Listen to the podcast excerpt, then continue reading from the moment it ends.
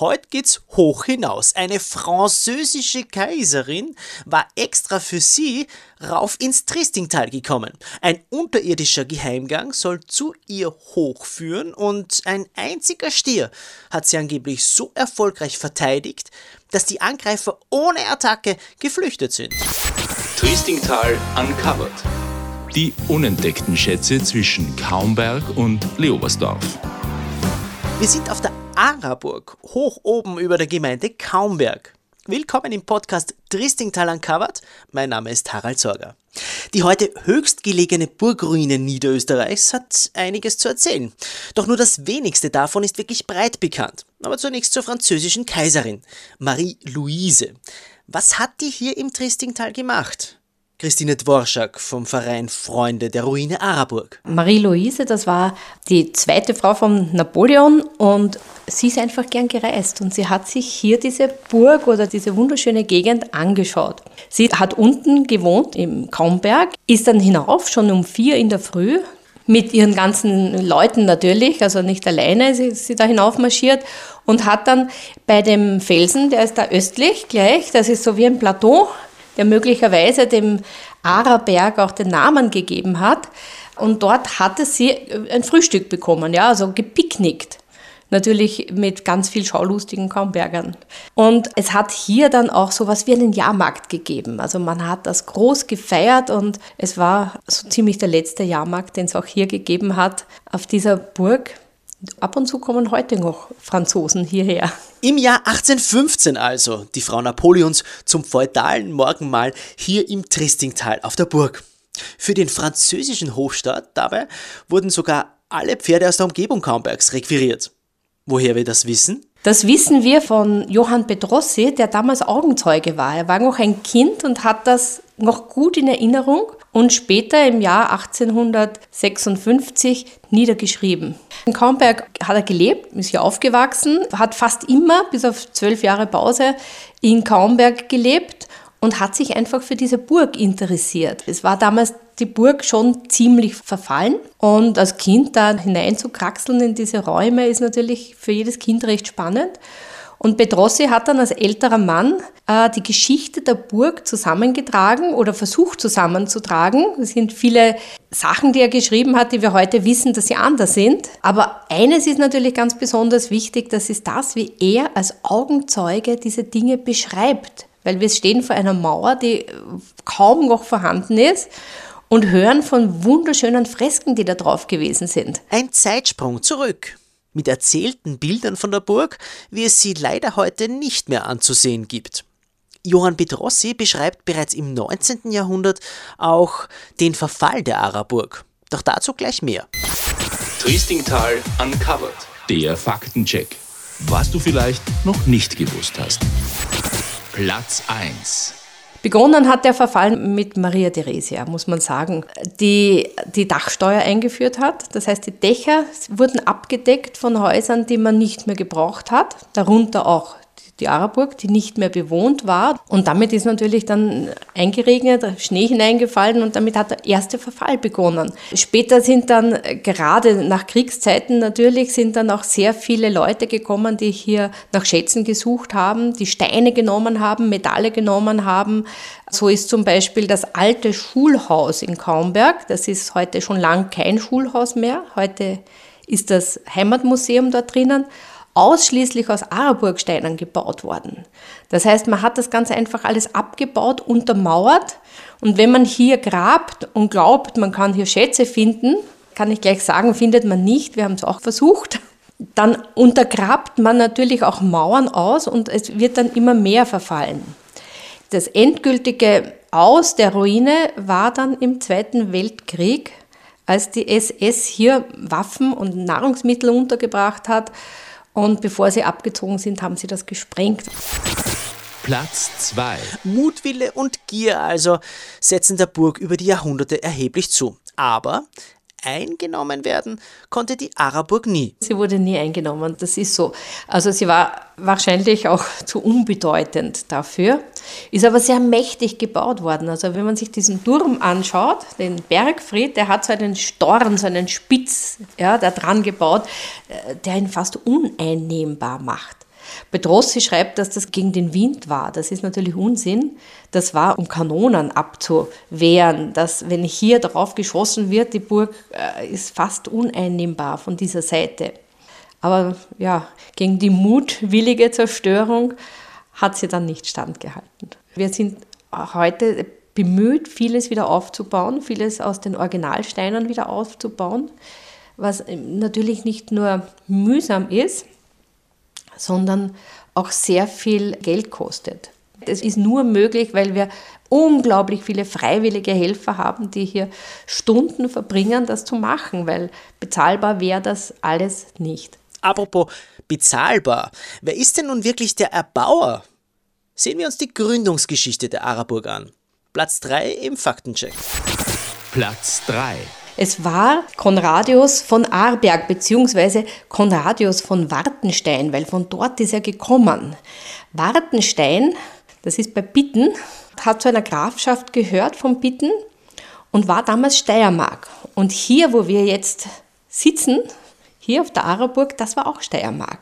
Das gehörte zur Steiermark und es ist direkt an der, an der Grenze zu Österreich gewesen. Also das Herzogtum Steiermark ist ja auch sehr lange eigenes Herzogtum gewesen.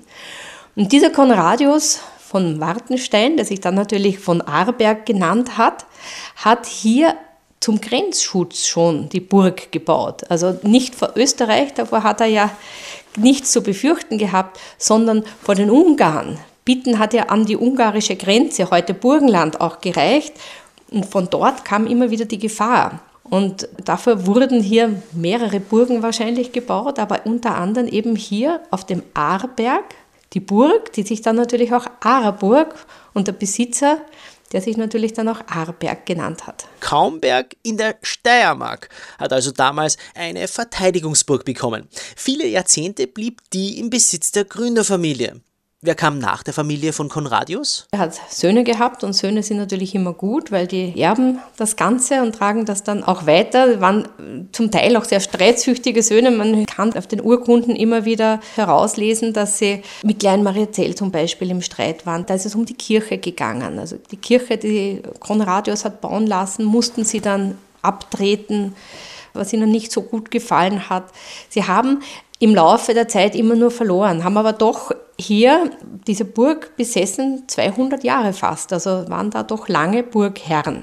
Der letzte der Reihe, ein sogenannter Christoph von Arberg, sofern er wirklich verwandt mit ihnen war, es ist immer noch ein großes Fragezeichen dahinter, wie viele Geheimnisse in dieser Burg, der hatte nur Töchter, und eine Tochter, die Kunigunde, hat Georg von Ruckendorf oder auch unter Rogendorf bekannt, geheiratet.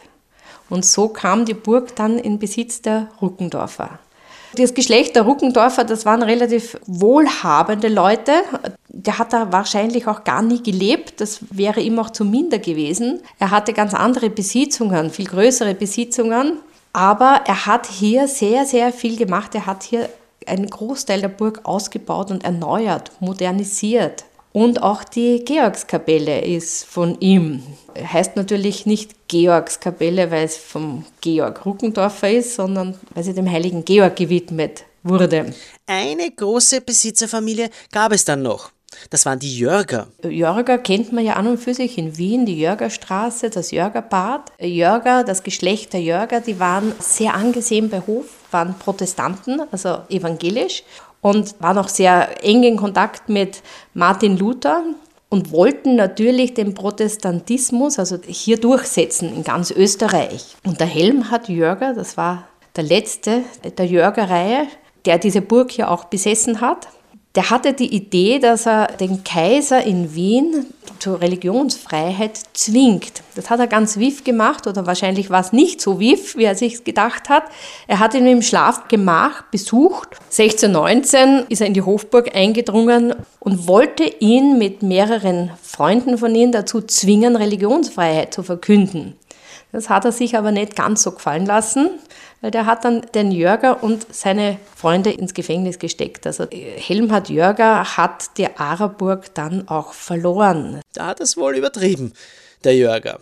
Familie von Arberg, Ruckendorf und Jörger, die drei großen Namen im Geschichtsbuch der Araburg. Das waren natürlich die großen Besitzer. Es gab noch einen, der sehr viel gemacht hat, das war Seewald Bögel. Seewald Bögel war Waffenschmied und zwar gerade zu der Zeit, als die ersten wirkungsvollen Feuerwaffen aufgekommen sind.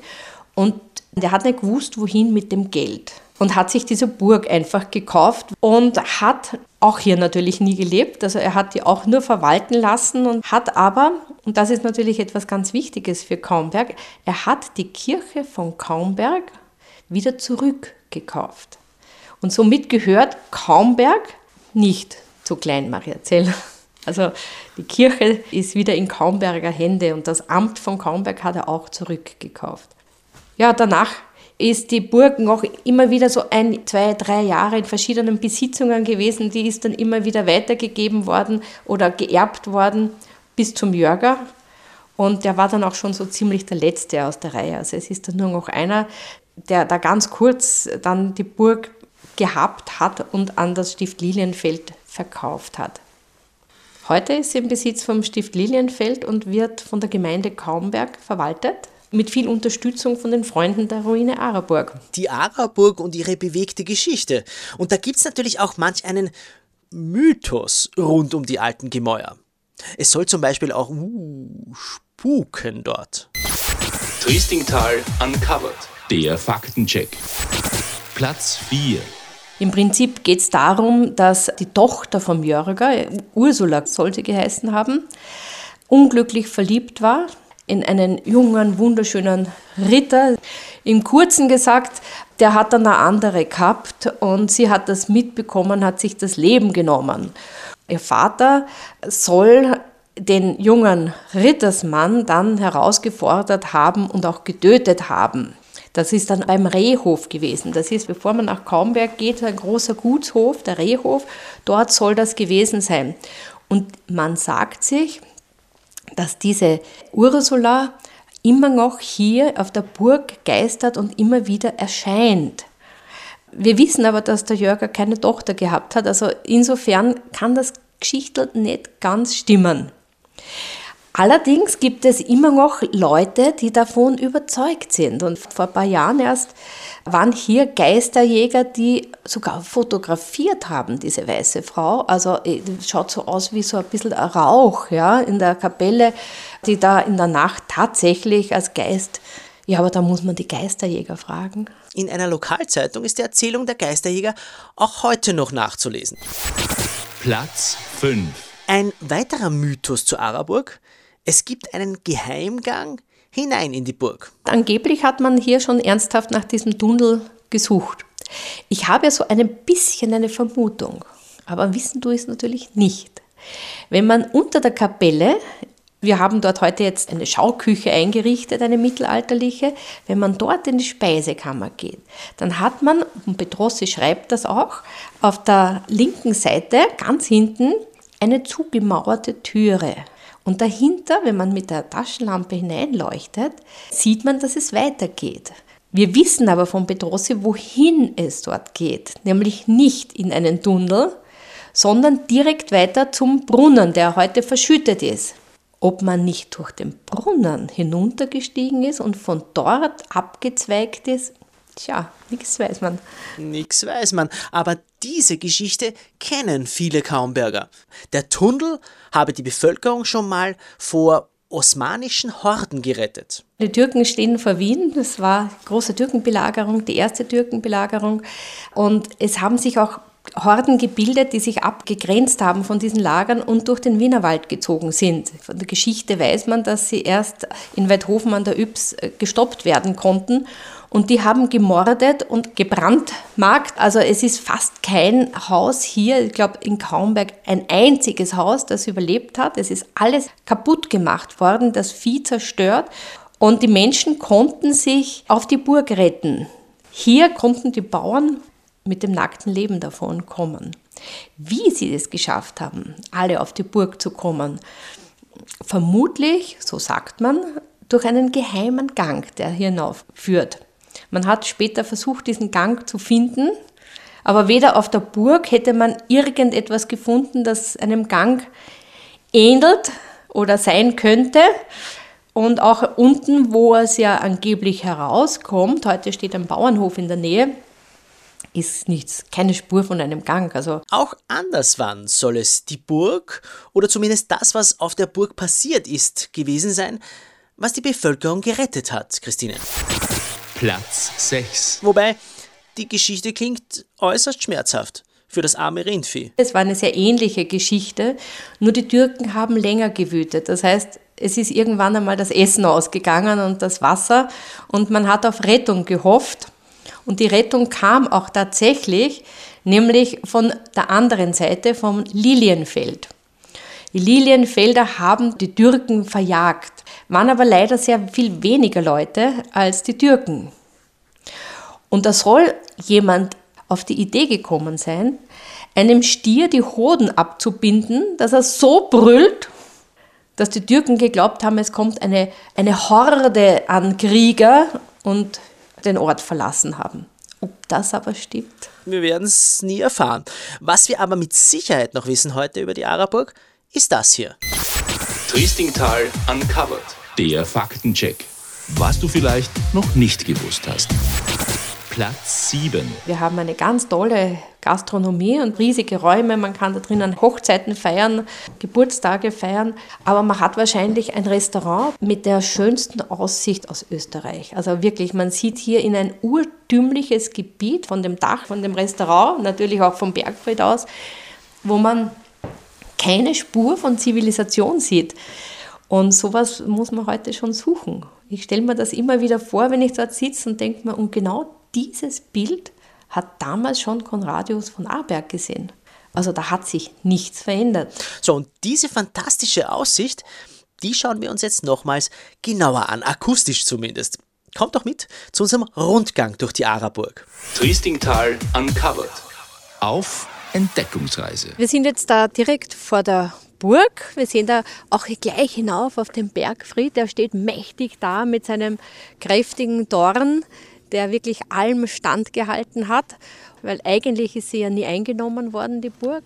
Wir sehen hier auch die Außenmauer von dem Gebäude, in dem die Herrschaft gewohnt hat. Und wenn wir da hineingehen, gehen wir gleich einmal durch die erste Ringmauer, durch das Tor. Wir haben da, wo einst einmal die Stallungen waren, ist heute der Wirt.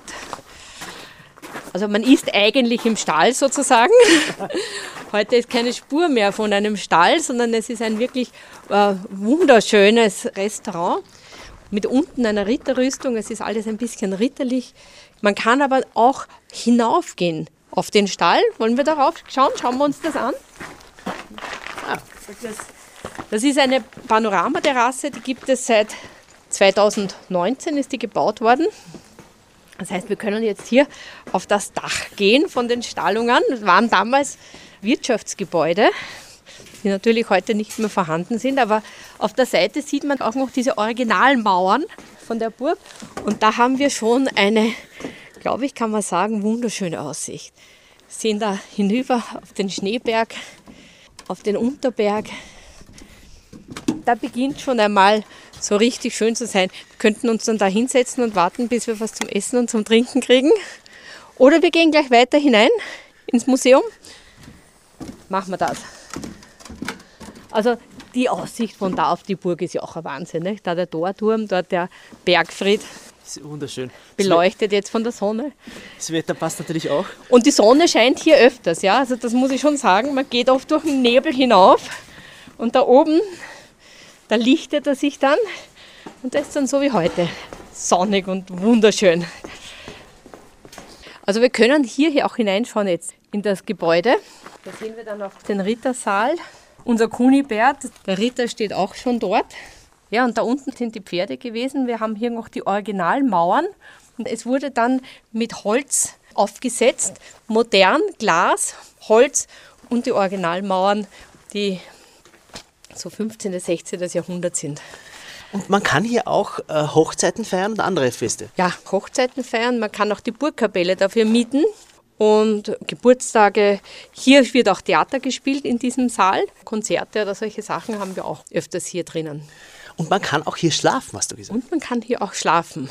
Wer sehr romantisch will, ja, kann sich hier in diesem Turm einmieten. Für wie viele ist denn hier Platz? Es ist ganz oben ein Zimmer mit einem Doppelbett und im unteren Geschoss sind mehrere, ich glaube, es sind für sechs Personen Stockbetten. Also es ist schon sehr romantisch, wild romantisch, würde ich sagen, weil WC, wenn man will, muss man dann hinunter marschieren und zwar durch Leitern.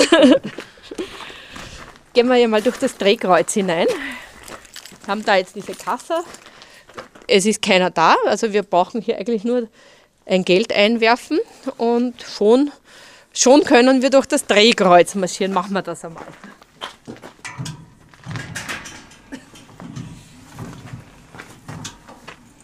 Ja, und jetzt gehen wir dann durch den Torturm. Also das heißt, wir haben oben den Wohnturm, wir gehen jetzt wirklich durch das Tor. Man sieht hier auch noch diese Einschubstellen, wo das Tor geschlossen wurde. Das war mit Holz noch ausgekleidet und man hat das dann mit Holzbalken geschlossen, also kein Burggraben, wie man sieht. Und da gehen wir jetzt hinauf. Und jetzt sind wir hier im zweiten Burghof und sehen jetzt den Torturm von der anderen Seite. Wir sehen da diese Fenster, die eigentlich Türen waren ursprünglich. Die untere Teil, man sieht das sehr deutlich, ist auch zugemauert. Man ist von außen über eine Holztreppe in diese Wohneinheiten gegangen. Nur das oberste Fenster, da musste man durch eine Leiter von unterem Stockwerk hinauf. Da haben wir auch noch das originale Fensterkreuz drinnen. Ja, da gehen wir jetzt weiter rauf. Wir haben da jetzt den sogenannten Knappentrakt. Das waren auch Wirtschafts- und Wohngebäude. Wenn wir da hineingehen, dann sehen wir hier hergerichtet jetzt das Museum. Als wir das Museum gebaut haben, haben wir dann überlegt, wie nennen wir das. Beim Museum haben wir ein bisschen abgestaubt gefunden.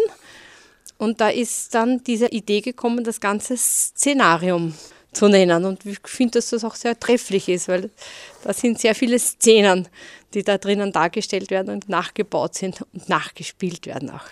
Man kann hier auch Führungen buchen, aber man kann auch ganz einfach selbst an Tafeln schauen, ganze österreichische Geschichte studieren und vor allem natürlich die Geschichte der Araburg. Wir haben hier eine Karte zur besseren Übersicht.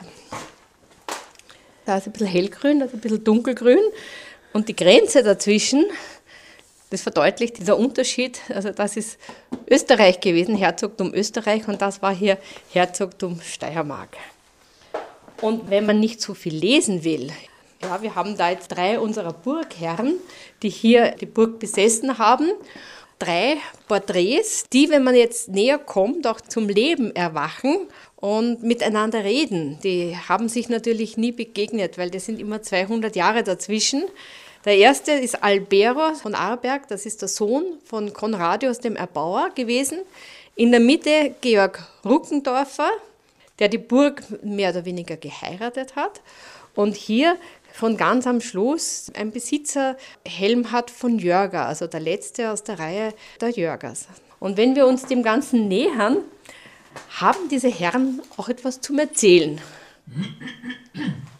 Mein Vater, mein Vater hat gesagt, dass er der erste Ufer der Burg ist gewesen. Albero, Einhalt.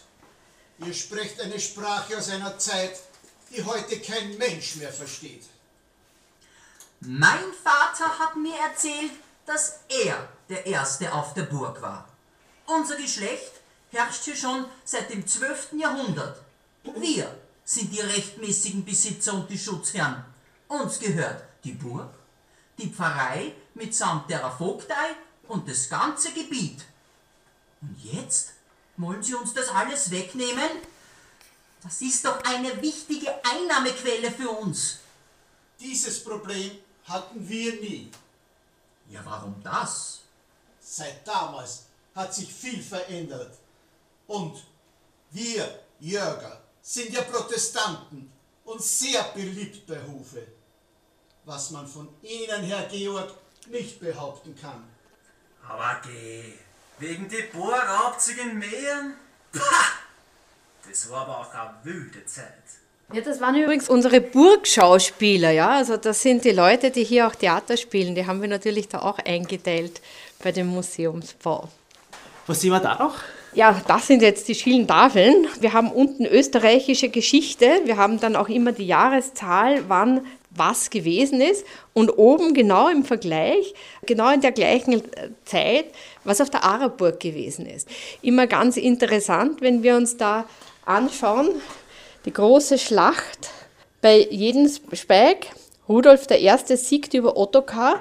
In dieser Zeit, 1276, 1278 war die Schlacht, gibt es eine Urkunde, wo Albero und Offer von Arberg den Hackberg und den Auhof bei Wien verschenken. An solchen Dingen merkt man natürlich, dass sie das besessen haben. Weil wenn ich was verschenke, muss ich es einmal gehabt haben. Ne? Also das ist ganz spannend. Und oben gibt es dann noch das, was zu dieser Zeit im Gebrauch gekommen ist oder erfunden worden ist. Zum Beispiel hast du gewusst, dass zu der Zeit, also als das gewesen ist, die Schlacht war, das Drahtziehen erfunden wurde oder die Lesebrille erfunden Aha. wurde. Also das ist jetzt immer ein Bezug, was für uns heute noch von Bedeutung ist. Ganz besonders von Bedeutung wahrscheinlich das hier. Das ist die Bestmaske. Man hat damals schon Masken getragen haben wir etwas anders aus. Etwas anders. Ja, ich, ich, wenn wir dann Schnabel und dann Kräuter drinnen waren, desinfizierende, also hat natürlich alles einen Sinn gehabt. Es sind auch QR-Codes dabei. Es sind auch QR-Codes dabei.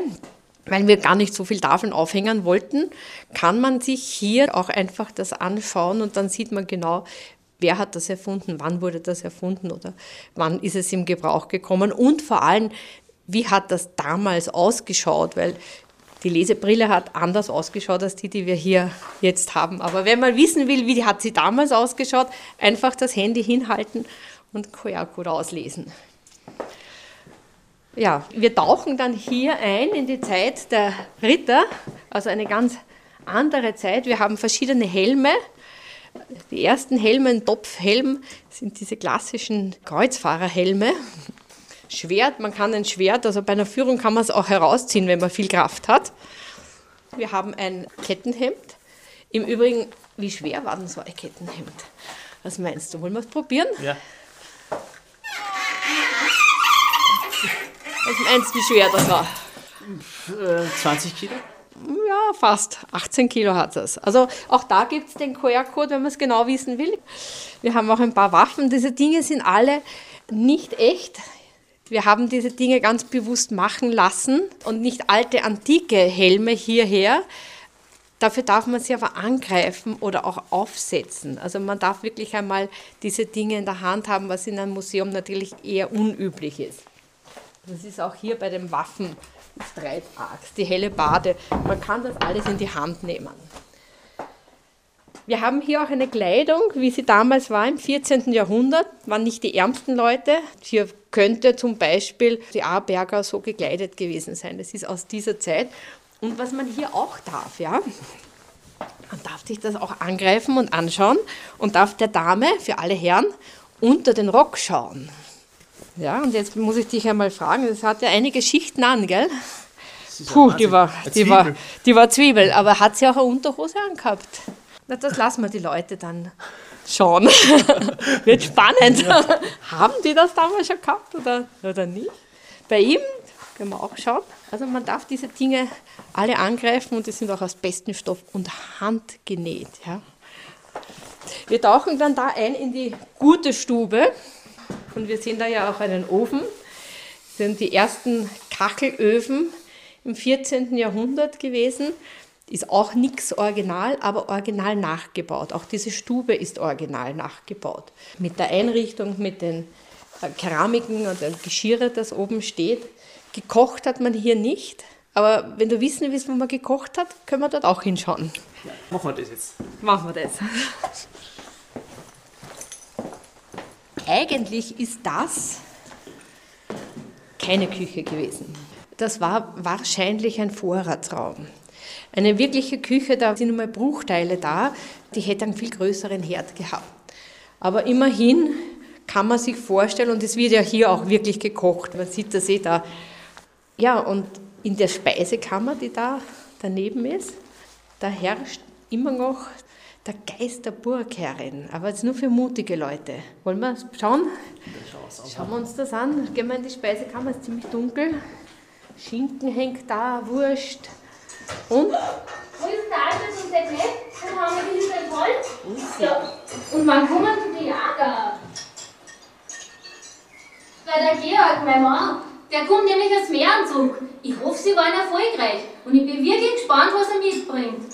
Agatha, Judith, da brauchen wir irgendwas. Ja, wenn die Eier sind eingetroffen. Ja, vom Moorhof? Ja, der Knecht hat's gebracht. Führermann, bring sie in die Speis und schau, ob wirklich noch genügend Holz da ist. Und eigentlich, ich wollte mir ja noch Kleidung an. Er hat schon viel zu tun gehabt, die Burgherrin. Ja, und das hier, das ist dieser geheime Gang, wo man nicht so genau weiß, also wir wissen, wo er hingeht, ja, aber warum der da gebaut worden ist und was verbunden hat mit dem Brunnen, das weiß man nicht so genau. Aber wir können uns einmal anschauen, wo man da rausgekommen wäre.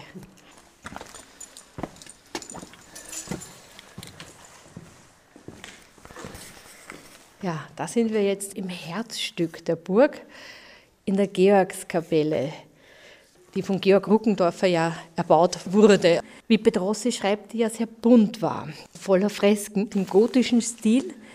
Und wir sehen heute nur mal diese roten Teile. Wie es also ausgeschaut hat, kann man sich vorstellen, wenn wir da vorgehen zum Altar wie das wirklich bemalt war alles. Das ist noch so ein Rippenstück, das da heruntergefallen ist, das noch relativ gut erhalten ist. Wir haben da auf der Seite noch die Teile vom Sakramentenhäuschen. Hier ist sicher der Altar hinten gestanden. Dort durch das Burgtor ist der Burgherr gegangen und hat von oben dem Gottesdienst beigewohnt. Es ist leider sehr viel kaputt renoviert worden. Das ist früher fast üblich gewesen. Weil hier war nicht ein Fenster, sondern hier waren drei gotische Fenster.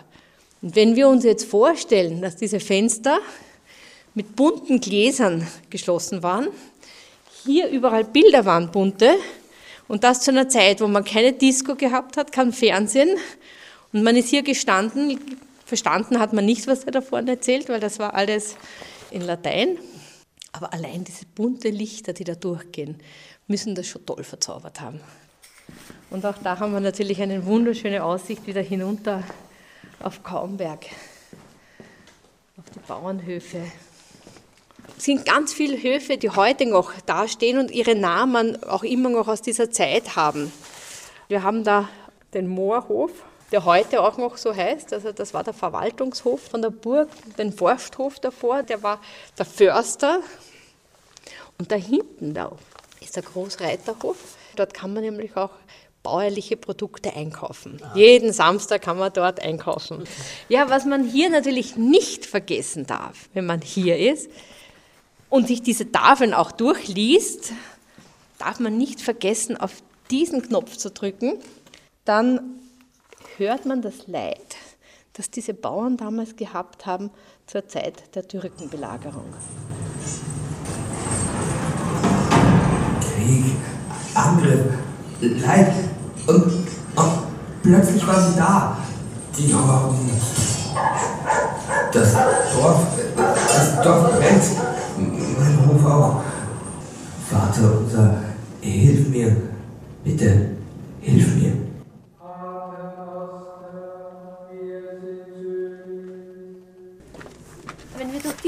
Tor durchgehen, gehen wir durch das ursprüngliche Tor. Also das ist der Teil, den Georg von Ruckendorfer dann dazugebaut hat. Es war ursprünglich hier nur eine Ringmauer um das Ganze herum und hier war das eigentliche Eingangstor. Das waren alles Wirtschaftsgebäude, die heute nicht mehr vorhanden sind, die mit der Sprengung kaputt gemacht worden sind. Und hier haben wir den Brunnen gehabt. Und da ist es durchgegangen, dieser Gang von unter der Kapelle also vom Vorratsraum zu diesem Brunnen, der natürlich auch verschwunden ist. Also der ist einfach alles verschüttet. Ganz neu ist das Dach am Turm. Wollen wir raufgehen? Natürlich. Na dann rauf. Bergschuhe haben wir ja an, Gott sei Dank. Die braucht man da schon.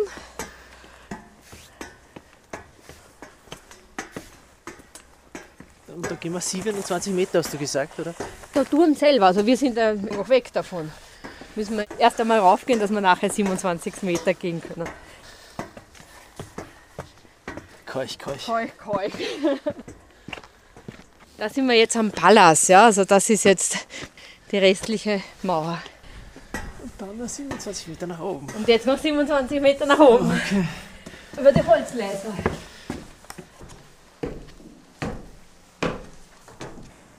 Jetzt sind wir am höchsten Punkt angekommen. Jetzt sind wir ganz oben, ja. Wunderschön. Und kalt.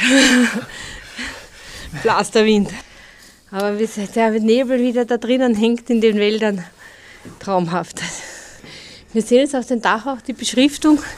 Wenn man wissen will, welcher Berg was ist, können wir das da sehen. Also die Reisalpe zum Beispiel, da hinten, ein Schneeberg, dort ein Kirchenberg und diese wunderschönen Wiesen. Ne? Alle Himmelsrichtungen, man weiß gar nicht, wo man zuerst hinschauen soll. Dort, wo diese Dunstwolke ist, das ist Wien. Aber man sieht eigentlich nie wirklich hin, außer in der Nacht, da sieht man es leuchten. Wie ist der Ausblick hier in der Nacht? Also bei einer klaren Nacht sieht man hinten von da bis darüber ein Lichtermeer glitzern. Schaut direkt unheimlich aus. Aber es lohnt sich. Es lohnt sich wirklich auch in der Nacht einmal raufzukommen. Es ist traumhaft. Überhaupt, wenn die Sterne sein, Sternenhimmel sein klarer ist. Und dann marschieren wir wieder runter. Marschieren wir wieder runter, sonst wären wir Eismänner. da geht man am besten verkehrt hinunter. Das haben wir schon erprobt. Also wenn man so runter geht, tue ich mir immer leichter.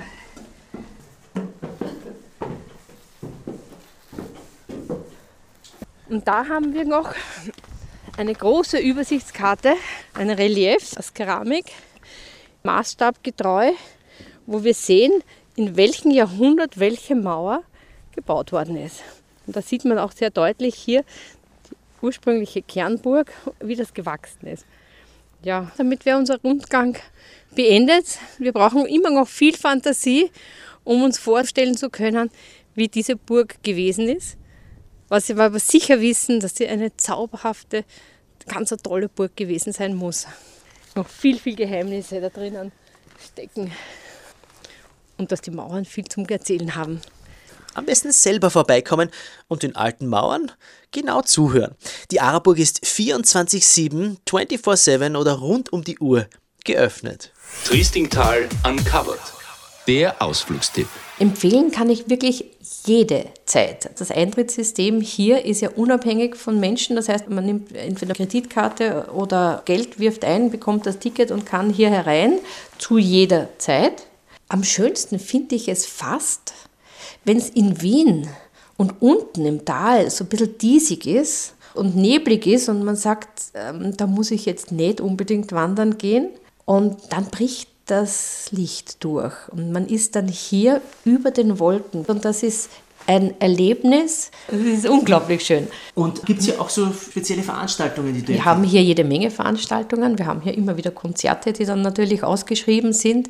Alle zwei Jahre wird hier Theater gespielt. Das ist ein Highlight, das man sich nicht entgehen lassen sollte. Im anderen Jahr gibt es das große Georgsfest. Also das ist ein Mittelalterfest, das sehr urtümlich ist. Wir haben dann Lagerleute da, die hier alle im Mittelalter gewandt entsprechend sind und es sind dann auch Stände da. Man kann dann natürlich einiges einkaufen und konsumieren. Was wir auch haben, üblicherweise das erste Wochenende im Monat, ist eine Belebung. Das heißt, da ist eine Gruppe, die einfach hier lebt, wie man auf einer Burg gelebt hat in nachgeschneiderten Gewändern, großteils auch handgefärbte Stoffe, wie sie damals 13. bis 14. Jahrhundert gewesen sind.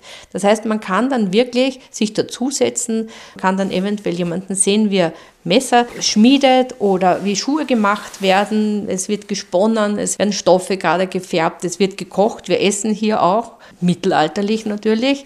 Und man bekommt dann wirklich einen Eindruck, wie das damals gewesen ist. Nämlich gar nicht so düster, wie man sich das vorstellt. Und diese Zeit der Hexenverbrennungen und all dieses, was man da so assoziiert damit, das war eigentlich schon Neuzeit. Und da gibt es auch noch im Advent. Hätten wir heuer geplant gehabt. Leider äh, hat das nicht ganz funktioniert, aber ich hoffe, unser Attila, das ist der Wirt, wird das zur Gewohnheit machen, nämlich kein Adventmarkt im herkömmlichen Sinn. Man kann dann auch nicht großartig Geschenke einkaufen, aber eine Adventzeit zum Runterkommen. Das heißt, wo man sich einfach ins Wirtshaus setzen kann, das ja üblicherweise geschlossen ist um diese Zeit.